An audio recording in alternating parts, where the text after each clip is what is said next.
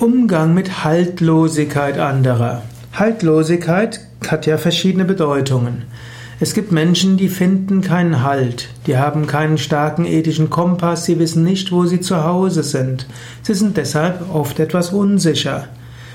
Du könntest schauen, ob du ihm etwas Stabilität geben kannst. Am besten wäre, du bist zuverlässig, du bist dann da, wenn du sagst, es gibt feste Zeiten.